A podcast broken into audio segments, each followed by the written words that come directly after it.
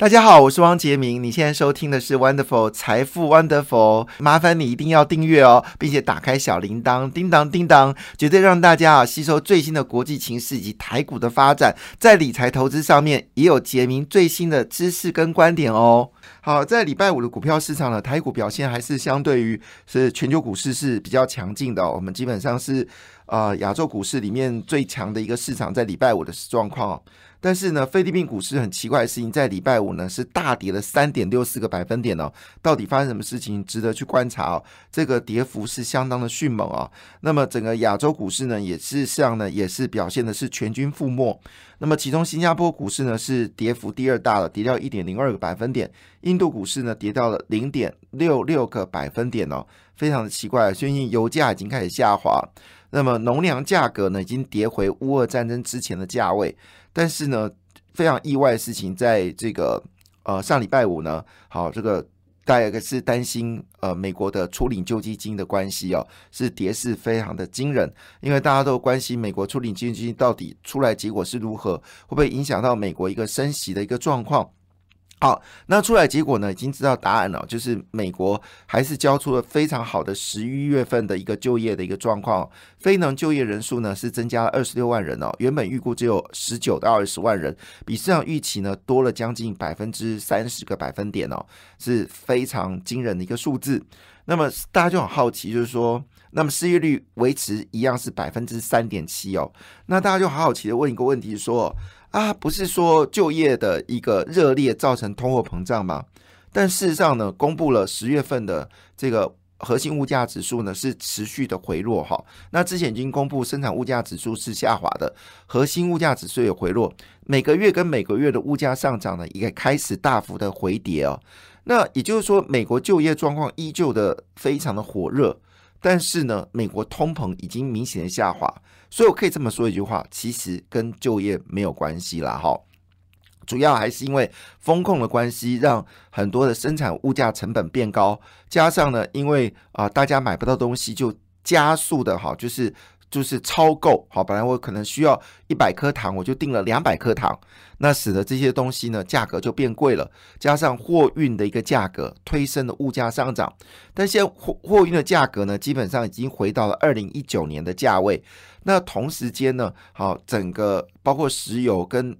粮食的价格呢，都有明显的一个回落。所以通货膨胀呢，应该会慢慢的好持续的回跌，跟就业状况无关。所以呢，当然因为担心就是就业状况很高，美国会不会？啊，对于升息的动作呢，是有比较加强的一个力道。目前为止并没有看到。好，那最新的消息还是认为，明年下半年美国应该会降息。这波利率高点从原本的预估五点五到六呢，已经降到四点九到五个百分点。所以就是说，美国应该不会再大幅的一个升息，但美国经济的韧度还是很强。虽然最近呢，有三大主要的美国投资银行认为。明年的美国股市会大跌超过百分之二十，但以目前的整个就业水平来看的话，美国的经济还是相当的一个呃增温哦。那至于这跌百分之二十理由是什么，我是懒都不想看哦，我是懒得看，我认为这是太荒谬了哈。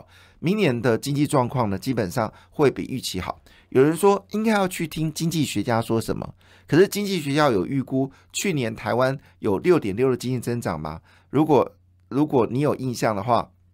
当时国发会的主委龚明鑫预估二零二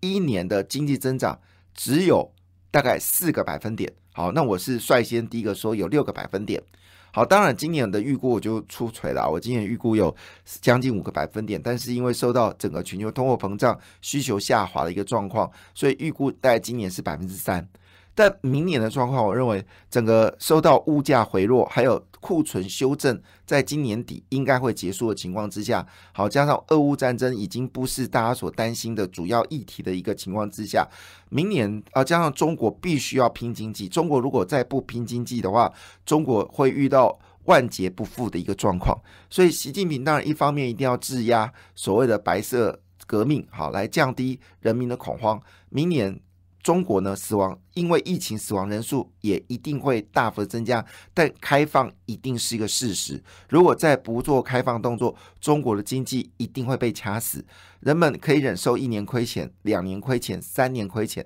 但不能忍受四年、五年亏钱。如果这样的话，中国百业势必萧条，加上全球去中化的一个状况，中国势必要加速中国内部的一个经济回温，特别在房地产，它必须要掌控，加速他们可以进行成长的产业。所以以这个角度来看，台湾势必会在去中化里面得到最大利益。这世界。没有去台化哈，所以换个角度来看呢，虽然在礼拜五的股票市场只有德国股市上涨零点二七个百分点，道琼上涨零点一个百分点，今天台股或许会有一些压力，好，但是呢，台股的表现呢比想象的更加的强劲哦。好，那在整个股票市场里面呢，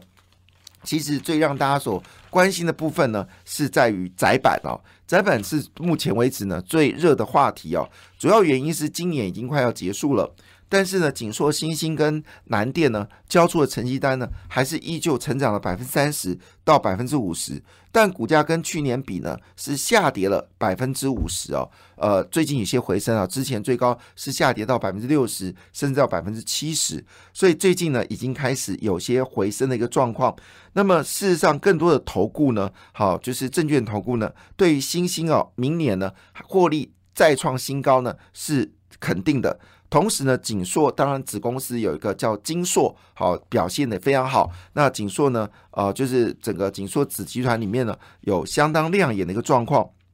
所以明年整个需求呢，事实上还是会稳其稳定的一个上扬。所以呢，锦硕跟新兴最近股价呢，似乎有明显的增高。以锦硕来说呢，啊，在整个去库存的一个状况之下，月增率都在下滑的一个状况之下，锦硕呢交出了季增率零点八个百分点，年增率呢是十八点二个百分点哦。那么，所以整体而言来看呢，虽然第四季呢还是有些去化库存的问题，但是呢，啊，整个所谓的。呃，就是我们说的高阶主板、高阶板，还有所谓的就是我们的高运算的板，还有包括一些所谓的汽车用的板，基本上需求还是会立刻的增加哦。这是我们看到几个比较不错的公司。另外一部分呢，就是今年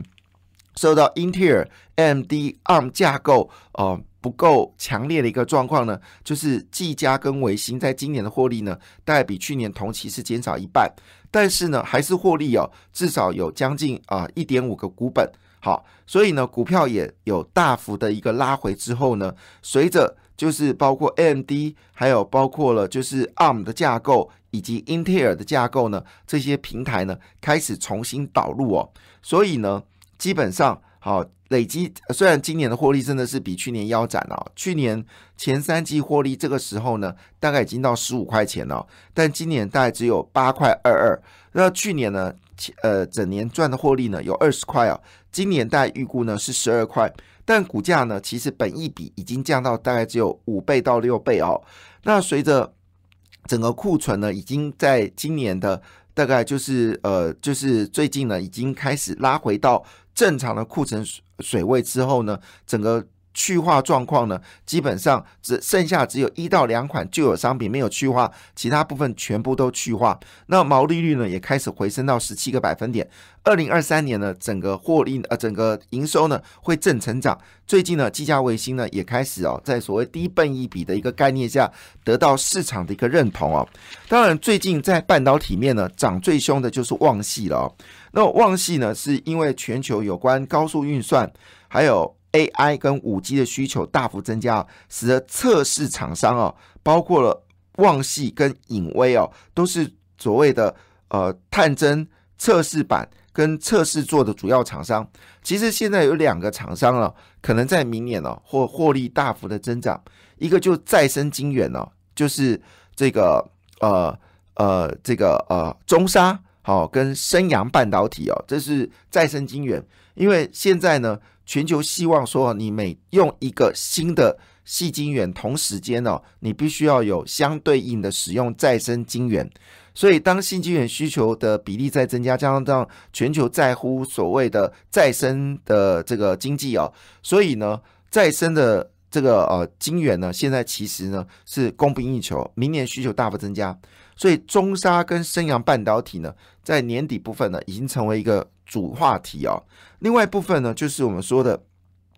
这因为五 G AI 跟高速运算的需求呢，使得所谓测试产品呢也大幅的增加，所以最近呢旺系哦一直得到大厂商的一个追加订单。当然背后的原因也是因为明年有新的高阶产品的一个出货。那所以呢，以目前为止来看呢，旺系在这波股票呢其实是突飞猛进的上涨。当然，现在消息已经出来，会不会涨势稍微趋缓呢？当然是值得关注哦。但整个二零二三年呢，基本上还会持续的有新的产品呢，好，已经测试完毕哦。那有机会领到更多的订单，特别是车用领域的需求大幅的增加。那影威哦，影威呢是这个六五一五哦，基本上呢也是另外一家测试大厂，但是它的测试界面呢就涵盖了人工智慧哦。据了解，它年底的订单呢是全满，而且产能需求大幅的一个增加哦，这是我们看到的两大新的一个主题哦。那么提供大家做参考。那么媒体呢对于中沙跟升阳半导体呢确实有大幅度的一个报道哈。那么今天媒呃今天报报纸呢也针对所谓升阳半导体呢也有一个呃专题报道。那这个是在今天《经济日报》里面哦，特别提到一件事情哦，他已经预告好，明年的农历呢，农历节呢是不停机的哈。那以中商来说呢，前十一月的年增率是十六点一个百分点哦，今年业绩呢笃定再创历史新高，连三年创新高，明年还会再创新高。那升阳半呢，截至十月啊，业绩已经连续四个月创新高，十一月的营收呢还会维持高档，本季营收呢还在创再创历史新高。那升阳半导体的前三季毛利率是高达二十七个百分点哦，那第三季毛利呢又多了零点一九个百百分点，达到二十七点一九个百分点哦。那当然。